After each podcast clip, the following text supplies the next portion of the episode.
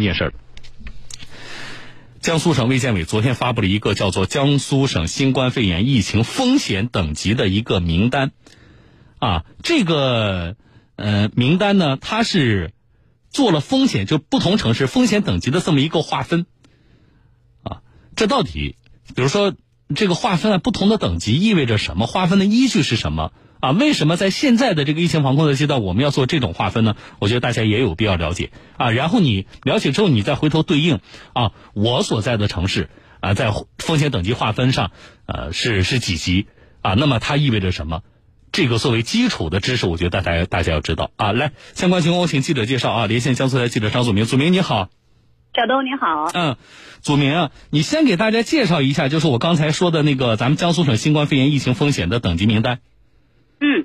呃，那新公布的这个风险等级的名单，截至的日期呢是二零二零年三月一号的二十四时。嗯，那么在风险的划分当中呢，说到全省的县市区低风险地区是六十五个，那么这个还是大多数的。嗯，中风险地区地地区是有两个，那么这个中风险地区可以关注的就是常州的金坛区以及苏州的昆山市。嗯，呃，特别要引起大家重视的就是高风险地区有一个是淮安市的淮安区。另外呢，在这个社区市的主城区当中呢，也做了这个划分。嗯，那么在十二个社区市当中呢，其实都是低风险的地区，但是呢，呃，有一个中风险地区，就是南京市的玄武区、秦淮区、建邺区、鼓楼区、浦口区、栖霞区、雨花台区、江宁区和江北新区，这个都是属于中风险地区的。嗯，那么这样的一个划分是最新的这个。等级的名单，那么可能小东刚刚也注意到，为什么划分它有一个截止的日期？嗯，就是截止到三月一号的二十四时。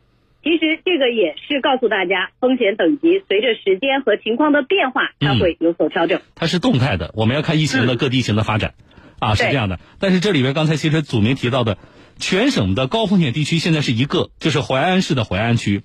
中风险地区是，呃，常州的金坛和苏州的昆山，啊，然后呢。在社区市里边，这个其实南京朋南京的听众朋友要注意了。你看，玄武、秦淮、建邺、鼓楼、浦口、栖霞、雨花台、江宁，还有江北新区啊，这都是这个中风险地区啊。那么我们在疫情防控到现在这个阶段，祖明，我们在全省啊推了这么一个风险的等级的一个划分的目的是什么？呃，其实这样的一个划分也是。有权威的依据，是根据《中华人民共和国传染病防治法》以及《突发公共卫生事件应急条例》这样的一些法律法规来实施分区分级的精准防控。那么它这样的防控呢，是以县区为单位的。那么根据人口包括发病的情况做一个综合的研判，科学的去做疫情风险等级的划分，来明确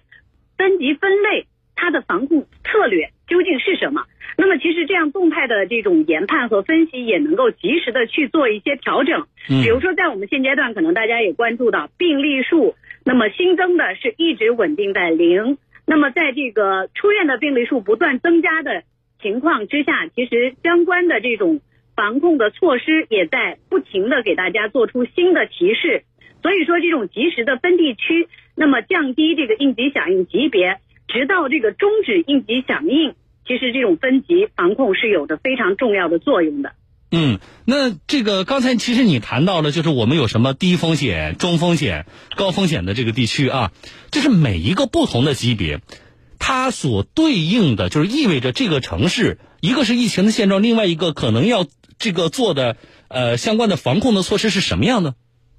呃，在低风险地区来看的话，实施的这种防控的策略主要是。外防输入这样的一个策略，来加强疫情严重地区以及高风险地区流入人员的这种跟踪的管理，做好健康的监测和服务。比如说，针对于医疗机构来说，在低风险地区的话，可能对于发热门诊上一些病例的监测啊、发现啊、报告啊，包括疾控部门及时的开展流行病学调查和密切接触者这样的追踪管理。但同时也要督促城乡的社区机关、企事业单位。需要严格去落实社区的防控措施，包括做好环境卫生的整治。所以说，在低风险外防输入这样的一个主要的策略之下，也并不意味着大家会觉得我们完全不需要做任何的措施了。另外呢，针对刚刚通报到的说中说的一些中风险的这种地区，它的这种策略又不太相同。嗯，它需要外防输入，内防扩散。那么这样的一个在采取我们刚刚说到低风险地区的相关的这种策略之外，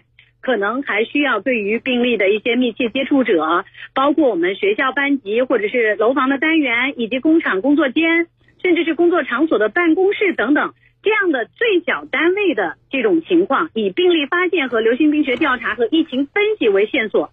去确定防控管理的场所和人员，来实施针对性的防控措施。那也就是说，就算没有确诊病例的这种乡镇街道或者是社区，依然还是不能放松警惕的。嗯，那再谈谈这个高风险地区，虽然说只有一个，它的这种管控策略除了内防扩散、外防输入需要严格管控，多了严格管控这样的一个要求。那么在采取呃刚刚前面说到的低和中这样的基本的一些排查之外，还需要以县域为单位去排查发热的患者，及时收治管理疑似的病例、确诊病例，包括无症状感染者。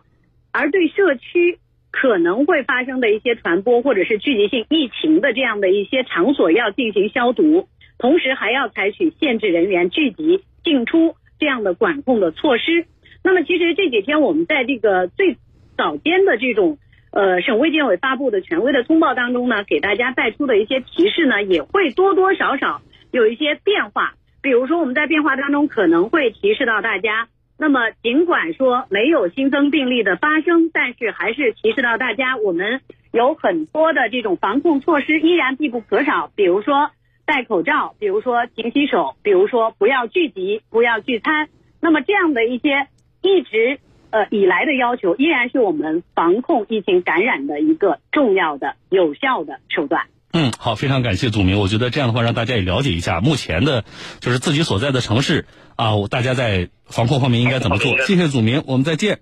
啊，好了，这是呃